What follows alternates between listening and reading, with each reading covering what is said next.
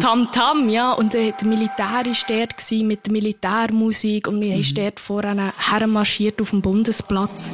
Alle sind dort wie auf dem Hühnerstängel gestanden und mhm. haben gewartet auf einen grossen Emmanuel Macron. Und ich habe es auch so erlebt, also du kannst vielleicht noch zum Besten etwas sagen, aber bei den anderen Bundesräten, sie haben einen kleinen verlorenen Eindruck gemacht. Mhm. Sie sind dort gehockt und haben ein bisschen gelächelt oder teilweise einfach ins Leere rausgestarrt.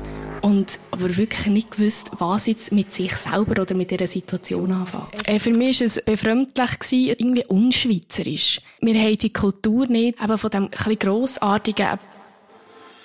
Nebelspalterinnen wird präsentiert von Andrea Fair. Die feinen Eisensticks zur Verringerung von Müdigkeit. Erhältlich in den Apotheken, Drogerien oder online unter andreafair.ch.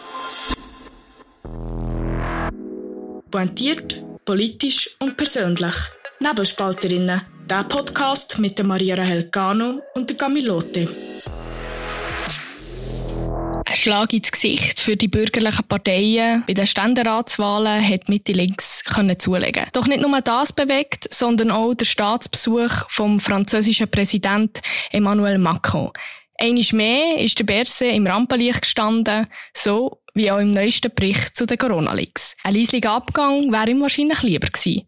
Das ist die 32. Folge Nebelspalterinnen. Mein Name ist Maria Rachel Cano und mit mir im Mikrofon ist Camilotte. Wo überhaupt nicht auf den leislichen Abgang wartet. Wo so, ich Mit Ach mich, und Krach, gell? Ich freue mich jetzt richtig auf diese Folge, weil das sind, sind einfach geile Themen. Es wird gut. Es wird gut. Gut. Bevor wir aber mit dieser super Folge starten, Gami, gib doch uns noch kurz einen Rückblick mhm. zu der Umfrage von letzter Woche. Genau, also ihr wisst ja, wir haben eine neue Webseite. Ihr könnt ja auch auf der Webseite abstimmen. Und jetzt ist es so, dass wir halt zwei Resultate haben. Und es ist so, wir haben ja von euch wissen, was haltet ihr von einem allgemeinen Bürgerdienst sowie die Initiative Service Citoyen. Auf der Webseite haben 52% Ja gesagt zu einem Bürgerdienst für alle. Auf Instagram sind es 69% gewesen. Ja. Die Ja gesagt haben, genau. Wir sind, glaube ich, zuerst mal nicht gleicher Meinung wie unsere Community, oder? Ja, ich glaube, vielleicht liegt es natürlich auch daran, dass allgemein im Bürgerdienst schon viel sich das befürwortet. Wir haben ja natürlich schon recht auf die Initiative gezielt und eben auch ja, die offenen Fragen angesprochen, die aber vielleicht per se gar nicht gegen einen allgemeinen Bürgerdienst ja, sprechen. Aber wenn man sich den Titel anschaut.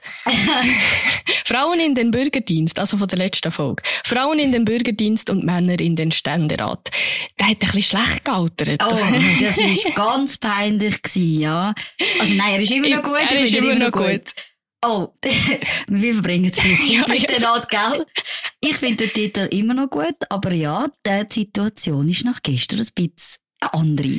Genau, der Frauenanteil hat sich im Vergleich zu 2019 nämlich von 12 Mandaten von Frauen auf 16 erhöht. Also mehr Frauen im Ständerat? Es sind mehr Frauen im Ständerat. Und jetzt stelle ich eine Frage, stellen, die mich immer triggert. ist das jetzt eine kleine Frauenwahl gewesen?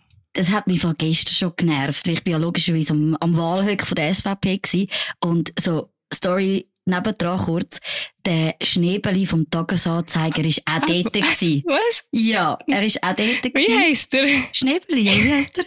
Nein. Hast du das nicht gewusst? Du liest einfach zu wenig den Zürich-Teil. Ist gut. Der ist auch dort gewesen und er hat mich auch gefragt, ja, hat Diana Angelina Moser gegen den Gregor Rutz gewonnen, weil sie eine Frau ist. Da habe ich auch nie gefunden. Also, ich glaube, Frau Moser ähm, wäre vielleicht auch froh, wenn sie ihre Wahl nicht auf ihr Geschlecht reduzieren aber es ist immer eine Frage. Grundsätzlich glaube ich, es ist nicht eine Frauenwahl gewesen, aber wenn es um Majorsposten geht, ist es für Frauen viel einfacher, sich vielleicht als ja, die, die wählbare Kandidatin für all zu positionieren. Ich glaube, das ist eine Herausforderung, die die Männer eher haben, um, um so überzukommen. Ich habe sogar das Gefühl, wenn man zum Beispiel Solothurn anschaut, wo äh, Frau Roth von der SP gewählt worden ist, gegenüber Christian Imark, dass auch sie das sogar schafft, eben, dass es plötzlich Frauen, so, ja, das sind die Vernünftigen, die können das Mandat Ständerat haben, die sind so, ja, so die, die wählbare Alternative gegen die Hardliner-Männer. So, so würde ich es sehen. Ja, also es hat wie, du sprichst vielleicht auch ein bisschen die Anti-SVP-Kampagne mhm. wo ja, also es ist einfach hauptsächlich gegen die SVP. Also hat man auch mhm. mobilisiert, das ist mein Eindruck.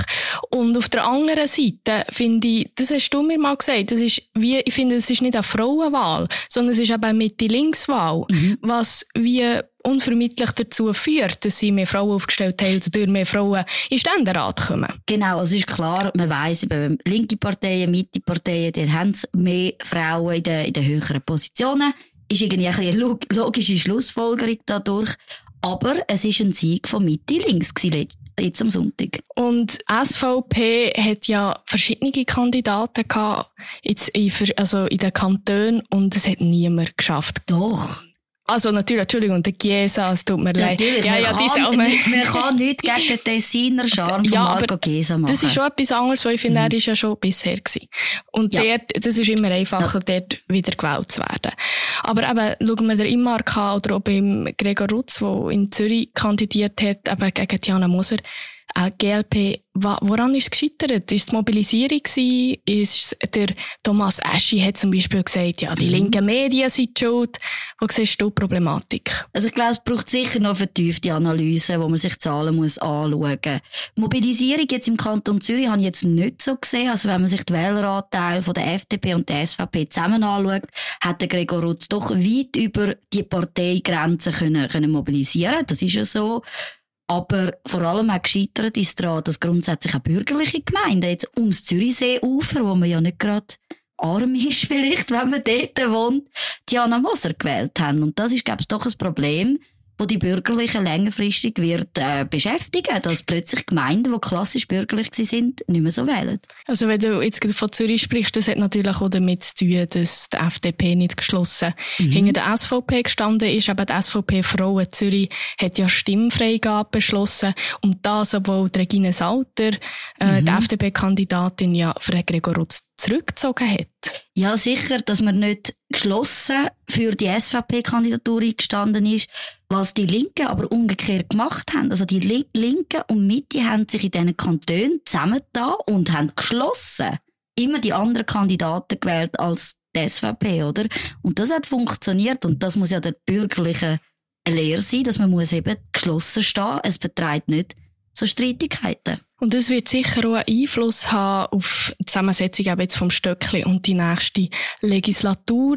Weil was ist, wenn Mitte links jetzt mhm. vermehrt, sie haben Mehrheit, und wenn die jetzt vermehrt werden geschlossen stimmen, werden die vieles können durchbringen ja, und da müssen wir... Das hat jetzt geriemt. Das hat Sorry. Genau, an dieser Stelle können wir euch ja gerade ein Memo von Markus Somm empfehlen, den wir euch natürlich verlinken. Es stellt sich nämlich einerseits die Frage, wie ist das dann im Parlament? Ist Mitte links eine neue Allianz, wo vieles wird durchdrücken?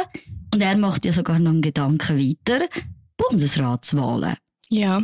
Wo er sagt, also es ist eine wunderschöne Grafik, die ihr schauen könnt. Mitte links kommt zusammen auf 133 Stimmen würde man sagen, Mitte rechts wären wir bei 113. Also theoretisch gesehen könnte man jetzt als vereinte Mitte Linke zum Beispiel den Sitz vom Gassis angreifen und einen zweiten Sitz der Mitte geben. Also der Gary Pfister äh, könnte plötzlich zur Option werden. Er hat ja einen Tweet abgesetzt, nachdem äh, die Resultate bekannt wurden. Und er hat gesagt, er hat einfach, ich finde es immer schön, er tut es immer antönen, aber er spricht es nie direkt aus und hat einfach gesagt, ja, und jetzt ist die Mitte die drittstärkste Fraktion mhm. im Parlament. Ja. Und mit dem spricht er ja indirekt eben genau die zweite Bundesratssitz an. Ja, ich habe das Gefühl, das ist ein bisschen implizit drin, muss aber fairerweise sagen, bei der Mitte hat man immer betont, dass man nicht bereit ist, gewählte Bundesräte nicht wieder zu wählen. Ab abwählen finde ich immer so den falschen Begriff. Das heißt, für mich tönt das so, ja, jetzt bei der Wahl im Dezember ist es keine Option, aber wenn es einen Rücktritt gibt bei der FDP, dass man dann durchaus bereit ist, wenn man das auch so betont, sich vielleicht eine andere Zusammensetzung zu überlegen. Der Gassis muss bis zum Tod im Bundesrat bleiben. der Gassis muss bleiben. Ja, oder, ja, Karin Keller-Sutter auch. Also die FDP muss sich jetzt da wirklich etwas überlegen. Und bei den nächsten Wahlen müssen die natürlich wieder ganz klar zulegen, wenn man langfristig möchte an diesen zwei Sitzen festhalten Gut. Hast du noch etwas Wichtiges von der, zu den Ständeratswahlen, wo du unbedingt musst loswerden äh, Ich glaube, ich brauche ein paar Gläser Wein oder jetzt einen Schluck Wein, weil eben, es ist eine Niederlage und sie hat Veto. Ein Tränchen vergüssen. Ein Tränchen vergüssen, das hilft. Aber Gami ist gefasst, das finde ich gut, weil wir gehen jetzt direkt zum nächsten Thema. Und zwar ist das der Besuch von Emmanuel Macron, ähm, Staatspräsident von Frankreich. Und er war in der Schweiz. Gewesen Und wir waren live dabei, gewesen, Genau, wo er unsere Bundesrat, also der Alain Berset, besucht hat. Ja, Sie haben können auch auf unserem Instagram-Kanal mitverfolgen. Wir hatten einen Livestream gehabt und haben eure Fragen natürlich dazu beantwortet, haben euch auf den ganzen Tag mitgenommen. Und ihm meine Finger abgefroren. Du hast deine Finger abgefroren. Wie hast du den Tag gefunden? Äh, Für mich war es äh, befremdlich, gewesen, ein bisschen, also sehr aufregend, es war neu gewesen, und es war aber etwas, gewesen, ein, ein Wort ist mir in den Sinn gekommen, es ist irgendwie unschweizerisch. Wir, wir haben die Kultur nicht von diesen, eben von dem ein bisschen grossartigen, eben das ganze Tamtam. Tam-Tam, ja. Und äh, der Militär war dort gewesen, mit der Militärmusik und wir sind dort vorne hermarschiert auf dem Bundesplatz. Alle sind dort wie auf dem Hühnerstängel gestanden und haben gewartet auf einen grossen Emmanuel Macron. Und ich habe es auch so erlebt, also du kannst dir vielleicht noch zum Bers etwas sagen, aber bei den anderen Bundesräten, sie, sie haben einen kleinen verlorenen Eindruck gemacht. Sie sind dort gehockt und haben ein bisschen gelächelt oder teilweise einfach ins Leere rausgestarrt und aber wirklich nicht gewusst, was jetzt mit sich selber oder mit dieser Situation anfangen. Ja, ein Moment, der gut dazu passt, das hat mir, ist mir nachher, also ist mir nachher in den Medien gewesen. Und zwar hat der Emmanuel Macron anscheinend nicht mehr gewusst, dass er Karin Keller-Sutter schon mal getroffen hat. Und ja, und es gibt irgendwie den Videoausschnitt, wo sie wo der Emmanuel Macron alle Bundesräte begrüßt und sie ihn dann so ein bisschen daran erinnert, wir haben uns ja schon mal gesehen. und das ist vielleicht das, was du so ein bisschen im Gefühl hast. Das trifft genau zu, oder? Du hast die, die Bundesräte und du musst noch erinnern, so, hey, also wir kennen uns im Fall, gell? Aber was mir auch ist geblieben ist, eben, wir haben es am Anfang angesprochen, die Inszenierung vom Berset. Oder? Und er, also, das ist das, der Eindruck, den ja er liebt, die grossen Momente. Und das ist, also er kann das so, ich finde, er kann das so gut, er macht das so gut. Du hast deine, in deiner Analyse ist ja gewesen, er ist abgefallen im Gegensatz zum Macron. Ja, er hat einfach nicht viel gesagt. Ähm, es ist nicht nur nicht viel zu sagen gewesen, sondern das muss man sich wirklich vorstellen. Man, muss, man, kann, man kann auch die, die Pressekonferenz nochmal schauen. Die Art und Weise, wie der Macron geredet hat, also er ist ein begnadeter Rhetoriker und ich bin ja grundsätzlich kein Fan von ihm. Er hat wirklich an dieser Pressekonferenz den Auftritt für sich genutzt. Es ist, du hast, das, du hast gemerkt, es ist immer Wahlkampf. Du hast die französischen Medien, die dort sind. Er hat über seine Positionen geredet, über seine Themen. Er hat wirklich das Tempo und Themen gesetzt. Und der Alain Berset, der mir ja grundsätzlich auch sagt, er ist ein guter Rhetoriker, er ist so ein bisschen verloren daneben gestanden. Bei den Fragen hat er nur noch nicht dürfen zustimmen oder ergänzen. Aber bleiben wir in der Schweiz, bleiben wir beim Berset. Und zwar müssen wir noch über die Corona-Leaks reden. Und der Bericht von der GPK, der letzte Woche ist rausgekommen. Gami, du hast ein bisschen Details. Setz uns mal ins Bild. Ja, für die, die sich vielleicht nicht mehr so genau erinnern mögen. In dieser ganzen Corona-Zeit ist es ja dazu gekommen, dass in diversen Medien, vor allem im Blick, immer wieder geheime Sachen aus der Bundesratssitzung oder aus dem Departement geleakt worden sind. Jetzt hat es dazu eine Untersuchung gegeben und man hat sich immer gefragt, oder, von wo kommen die Indiskretionen? GPK, also Geschäftsprüfungskommission, hat jetzt einen Bericht vorgelegt, wo das eben untersucht hat. Und der ist jetzt am Freitag, letzten Freitag, rausgekommen. Das ist mal so ein bisschen der- Stand aktuell. Und die Botschaft ist, ich weiß, ich weiß gar nicht, wie man das kann richtig zusammenfassen. Also, herausgefunden hat man eigentlich nichts. Also, man kann nicht wirklich einen Schuldigen benennen, von wo kommen die Leaks, wieso haben die Medien das immer gewusst. Und da fehlen einfach auch Quellen. Man, Also im Bericht ist schon gestanden, dass Mails sind gelöscht wurden oder so teilweise nicht Einsicht von Mails ist verlangt worden von dieser Arbeitsgruppe. Und das hat auch damit zu tun, weil ja noch ein Strafverfahren läuft nebendran und die sind ja versiegelt. Und man hat irgendwie beim Zwangsmassnahmengericht ähm, die Entsiegelung müssen beantragen und das geht ewig. Ja, eben, man hat den Bericht und irgendwie, man hat nichts wirklich herausgefunden. Man sagt aber, bekannt sei es gewesen, dass es die Indiskretionen gegeben hat. Von wo die tatsächlich kommen, kann man nicht feststellen, weil viele Informationen auch einfach gefehlt haben. Man hat nicht können Nägel mit Köpfen machen Aber es ist doch noch ein spannender Bericht. Ja, um da vielleicht ein bisschen Zahlen zu nennen. Also eben, man hat fünf Bundesratssitzungen untersucht, wo man angenommen hat, dass es Indiskretionen gegeben hat. Und bei 38 davon trifft die Vermutung mit grosser Wahrscheinlichkeit oder sogar mit Sicherheit zu. Also das ist, es sind 500 Artikel in diesem Zusammenhang untersucht worden und 200 davon haben Indiskretionen enthalten. Das ist natürlich schon Das heftig. ist viel. Das Ja. ist schon heftig. Also, und was eben daraus herausfolgt, und da finde ich den Bericht schon eindeutig. Das ist so ein Detail vom Bericht, den ich noch eindeutig finde. Dass man ganz klar festgehalten hat, dass die Indiskretionen, dass die im Vertrauen im Bundesrat gegenseitig extrem geschadet haben. Also es hat dazu geführt, dass gewisse Bundesräte so Mitbericht im Voraus von der Sitzung erst gar nicht mehr eingereicht haben, weil auch dort Informationen geleakt worden sind. Der Alain Berset hat ja am Bundesrat auch selber müssen Rede und Antwort stehen, also seine Kollegen. Und dass da wirklich, und das merkt man aus dem Bericht raus, das ist das einzige Eindeutige für mich, da ist viel kaputt gegangen in dem Vertrauensverhältnis während der Zeit, wo es die Leaks gegeben hat. Ja, und nicht nur Vertrauen ist also verloren gegangen, sondern es hat, äh, um Zitat, konkrete Auswirkungen auf die Entscheidungsfindung, Mhm. Entscheidungsfindung des Bundesrates gehabt. Also, das, das hat die Regierung beeinflusst und das finde ich natürlich sehr kritisch. Also Mhm. erstens ist, haben sie nicht mehr funktionieren, auch im Sinne vom Ko Kollegialitätsprinzip. Und auf der anderen Seite ist, ähm, hat es die Entscheidungen beeinflusst. Und das, das darf natürlich nicht sein. Ja, es hat Entscheidungen beeinflusst. Gleichzeitig, was man eben gerade in dem Entscheidungsfindungsbereich auch aus dem Bericht ein bisschen rausgespürt, ist natürlich gewesen, dass man das Gefühl gehabt dass die Sachen, die geleakt worden sind, dass die dazu gedient haben, die Meinung in der Öffentlichkeit zu beeinflussen, oder? Dass es Sachen gewesen sind, die man geleakt hat von sehr harten Corona-Massnahmen.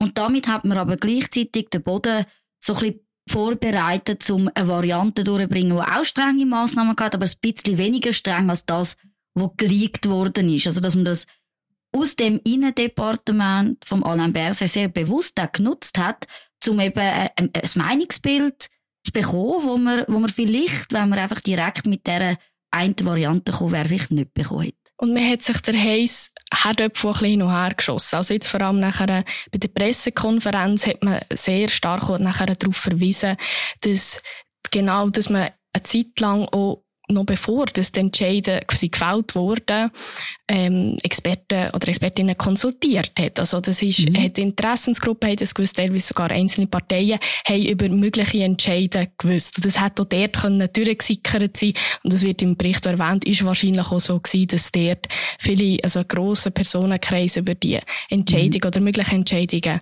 gewusst hat. Und Trotzdem, bevor dass wir jetzt hier die grosse Moralkeule schwingen, du weißt schon, was das raus will. Ich habe nämlich noch eine kleine Entdeckung gemacht. Und zwar wird der Nebelspalter explizit auch in diesem Bericht genannt. Und zwar, weil wir auch vertrauliche Informationen veröffentlicht haben. Und ich möchte das kurz zitieren, es ist einfach grandios. Ich, sie, sie machen es sogar noch fertig. Also in einzelnen Fällen waren auch Anführungszeichen, kleine Medien, wie zum Beispiel der Nebelspalter, die ersten, welche Informationen verbreiteten, die auf Indiskretionen zurückzuführen sein dürften. ja, ja, ich würde jetzt so lachen. Also ich bin auch überrascht, dass ich mir vorstelle, der Bericht hat über über 80 Seiten, oder? Und man hat wirklich die, die 500 Artikel oder so hat man, hat man analysiert und wir sind auch drunter gewesen. Ich habe nicht, ich habe nicht Ich fühle mich ein bisschen geschmeichelt. Es ist ein bisschen schräg, aber... dass wir auch Indiskretionen Jetzt- gehabt haben. Ja, aber seien wir ehrlich. Das ist, also das ist wirklich die Frage, habe ich mir gestellt. Welches Medium hat so Informationen zu dieser Zeit Mhm. nicht mit Handkuss genommen? Ja, also nicht nur zu dieser Zeit, sondern grundsätzlich. Grundsätzlich. Und ich finde immer, wie viel Verantwortung Mhm. und in welcher Form liegt beim Medium. Mhm. Müssen wir nachher sagen, nein, das schadet dem, dem Vertrauen vom Bundesrat, wenn wir das jetzt veröffentlichen. Dann hast du aber gleichzeitig das öffentliche Interesse. Und sagst, wir müssen die Leute informieren. Und dort ist, finde ich, so eine, ist eine, ist eine Abwägung, die stattfindet. Oder eigentlich, nein, eigentlich finde ich es nicht mal eine Abwägung, sondern ist die Information legitim? Ist sie wichtig für die Öffentlichkeit? Holst du sie raus? Ich finde, ich find, man darf schon ein bisschen eine moralische Frage Uh, stellen. das ist ungewohnt, Das aber ist, okay. Hey, das ist doch ungewohnt. Grundsätzlich, ich meine, was ja viel passiert ist, ist ja, dass Sachen geleakt worden sind, was Massnahmen bela- anbelangt. Du hast gewusst, das ist Bundesratssitzung am Mittwoch. Und dann hat man am so in der Sonntagspresse oder am Montag schon können lesen, über das debattiert der Bundesrat. Mhm. Das ist geplant, oder? Und die Frage ist, wenn du das als Medium nachher bringst, musst du dir ja bewusst sein, dass du einen Einfluss wirst haben auf die öffentliche Meinung und auch innerhalb von der Verwaltung, auch im Bundesrat, oder? Wenn du weißt, wie die Medien über den Entscheid, wo du eigentlich ja noch diskutieren am Mittwoch in der Sitzung und du darauf vertraust, dass du kannst offen und ehrlich als Bundesrat untereinander debattieren, da störst du natürlich als Medium das Vertrauen auf einen gewissen Punkt schon. Und es ist auch ein bisschen sinnlos, eigentlich, wenn man es genau, mhm. wenn man es jetzt wirklich mal genau nimmt. Eine Information, wo so oder so, drei Tage später meistens mhm. oder zwei Tage später, in einer Bundesratssitzung kommuniziert wird, öffentlich. Mhm. Warum muss das zwei Tage vorher schon veröffentlichen? Das ist eben mein Punkt, so ein von der Verantwortung, wo ich sage, es ist nicht etwas, wo man gewusst hat, das will man geheim behalten und unter Verschluss und die Öffentlichkeit darf das nicht herausfinden weil es zu Kritik kommt, sondern es ist klar gewesen, spätestens am Mittwoch wird man über den aktuellen Stand von der, ja, von der Massnahmen informiert und auch, welche zur Option gestanden sind. Darum habe ich gedacht, das ist doch noch ein spezieller Punkt an dieser Geschichte, wie man auch gewusst, es wird so oder so offiziell noch kommuniziert. Aber es ist ein Trend, den ich allgemein beobachte. Das, das Clickbaiting, für Informationen, die so oder so rausgegeben werden. Und es geht nur darum, ich will den Primer haben. Mhm. Ich will die erste Person sein, ich will das erste Medium sein, das darüber berichtet. Es ist auch mit den Kommissionssitzungen. Wo ist der Sinn, wenn es nachher eine öffentliche Medienmitteilung gibt? Wenn du drei Stunden vorher mhm. einem Parlamentarier oder sonst irgendwo die Informationen geholt hast, und das rausholst. Es, es, ist, es hat keinen Mehrwert mhm. eigentlich, außer dass die Leute es drei Stunden vorher haben. Der Mehrwert oder der Newswert würde ja eher dann drin bestehen, wenn du kannst sagen, die Person, der Bundesrat oder der Nationalrat, der Ständerat hat in der, in der Sitzung oder in der Kommission so und so entschieden und es könnte ein Überraschungseffekt sein, wie man das nicht erwartet. Dann muss ich sagen, ja, okay, das ist eine, das ist eine Geschichte. Aber die Geschichte gäbe es auch, wenn du einfach die Medienmitteilung würdest lesen, weißt du, was ich meine? Ja, was entschieden worden ist, aber zum Beispiel gerade, wie, wer wie einzeln abgestimmt hat, ja. oder im Bundesrat, oder? Wer hat sich dafür oder dagegen ausgesprochen? Aber jetzt widersprichst du. Ist ja genau auch dort hast du eigentlich Verantwortung, wenn du sagst, du hast eine Verantwortung, dass, dass äh, ein Vertrauensverhältnis und mhm. kann, also kann herrschen unter den Politikern dann gilt das ja eigentlich auch für die Kommission. Ja, aber das wäre für mich eher so in den News-Aspekt drin, oder? Dass du, das sind ja dann wirklich Sachen, die geheim bleiben sollten. Aber bei den, bei den Massnahmen hat man, das ist öffentlich geworden, oder? Es ist klar gewesen, dass es öffentlich wird. Und es ist ja, das ist ja der Primär gewesen. Das wird der Bundesrat am Mittwoch entscheiden. Mhm. Ja, ja, ich, ich weiss, was der Mensch. Aber um uns da noch kurz auf den Nebelspalter zurückzukommen. Wir sind nicht nur erwähnt worden, äh, in dem Sinn, dass wir äh, Informationen, anscheinend geleakt haben. Informationen anscheinend geleakt haben, man weiss nicht von dem, sondern wir sind auch explizit erwähnt worden, was eben darum ist gegangen, die Indiskretionen aufzudecken.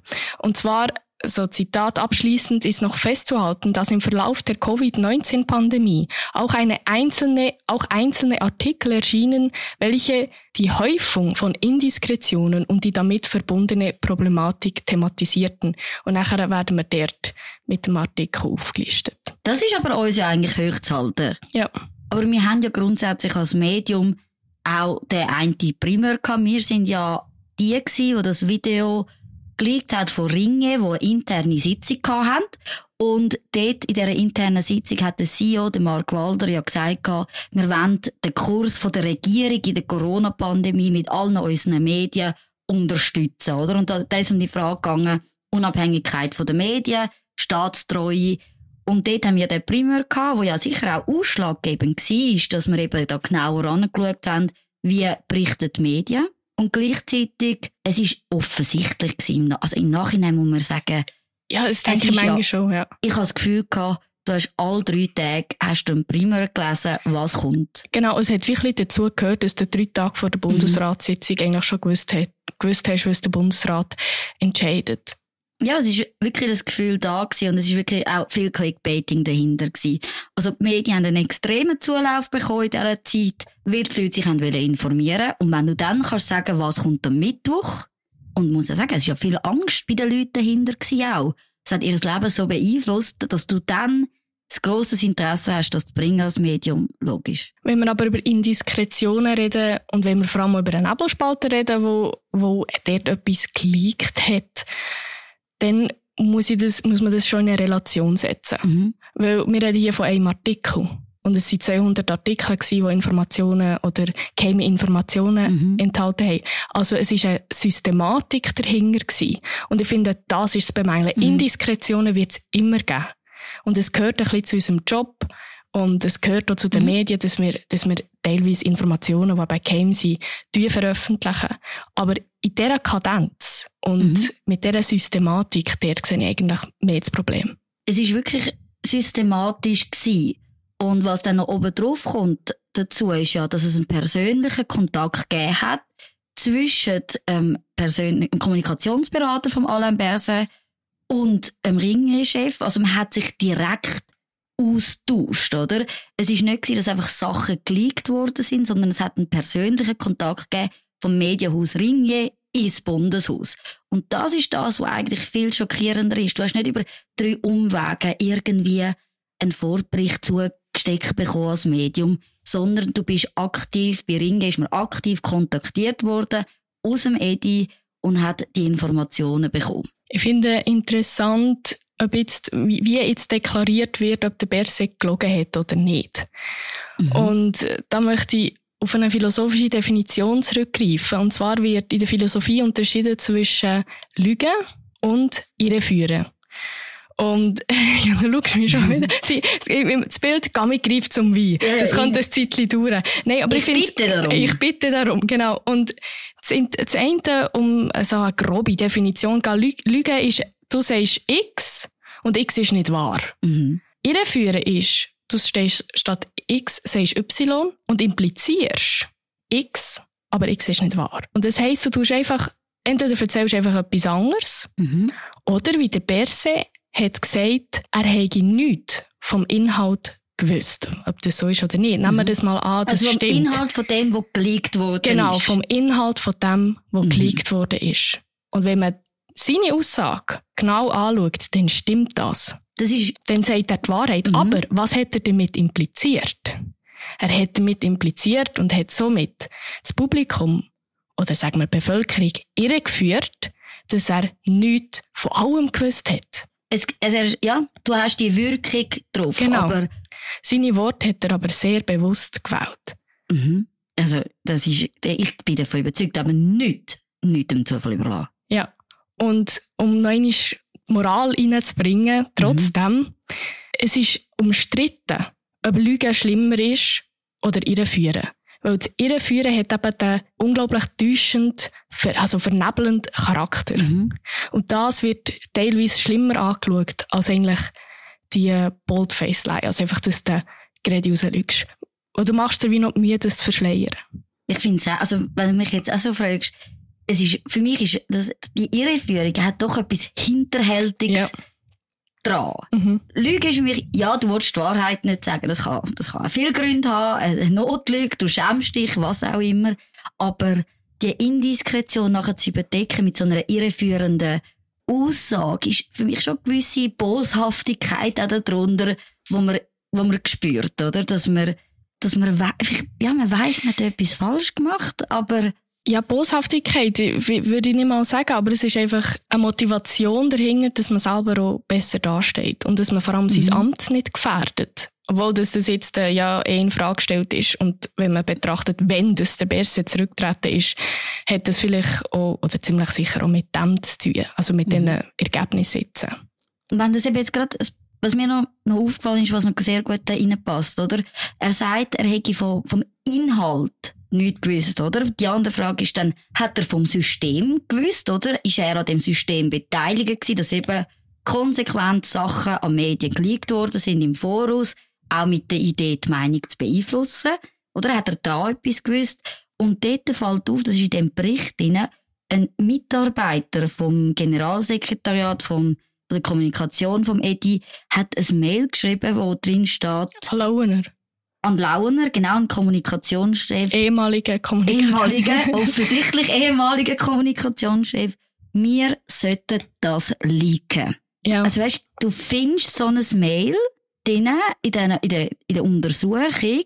Und die Aussage aber von, von der Leitung vom Bundesrat Berse, wo da sozusagen der oberste Chef all denen ist, ich habe vom Inhalt nichts gewusst. Aber er hat gewusst, dass es Indiskretionen gibt. Der ganze Bundesrat ist aber dort in die Verantwortung gezogen worden, weil man hat probiert, Massnahmen zu greifen, mhm. die sie aber haben keine Wirkung gezeigt. Und nachher äh, steht da im Bericht, hat man so eine Art Resignation entwickelt. So, ja, ist jetzt halt einfach so. Und das wirft man natürlich dem Bundesrat auch vor. Ja, oder hat man, also auch dem Bericht kann man vorwerfen, hey, für das, wie groß das, wie groß die Affäre ist. Und es sind ja gewisse Mails auch an die Öffentlichkeit gelangt, von CH Media in, der, in dieser Zeit. Wir können ja gerne die, Arti die alten Artikel wieder verlinken, wo wir ja aktiv den Inhalt von diesen Mails können lesen, dass eine innige Beziehung zu Ringe gegeben hat. Es ist eine Geschichte, die eigentlich, der Markus hat es, glaube ich, immer gesagt, es ist eine Staatskrise. Und jetzt, was bleibt am Schluss? Ein Bericht von einer GPK, wo eigentlich nichts aussagt direkt. Man hat Fragen nicht können abschliessen klären und der verantwortliche Bundesrat hat seinen Rücktritt bekannt gegeben. Viele Fragen, die offen bleiben und ich denke auch viel Misstrauen mhm. jetzt, wo zurückbleibt. Aber wir möchten euch, liebe Community, natürlich noch fragen, was ihr davon haltet. Und unsere Frage der Woche ist, wird der Bericht im Berse nachhaltig schaden? Wir werden das verlinken, also die Frage von der Woche verlinken auf unserer Webseite, wenn wir das jetzt mhm. ja neu können, und natürlich auch noch auf Instagram. Ich schaue auf die Uhr. Wir haben schon wieder eine halbe Stunde geschwätzt. Es war wirklich spannend. Gewesen. Merci vielmals, Gami. Und wir bedanken uns auch ganz herzlich bei euch, liebe Zuhörerinnen und Zuhörer.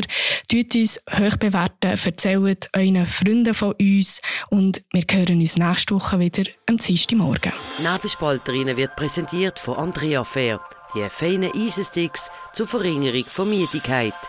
Erhältlich in den Apotheken, Drogerien oder online unter andreafair.ch. Bis zum nächsten Mal bei Nebelspalterinnen, der Podcast mit Maria Rahel Gano und der Camilote.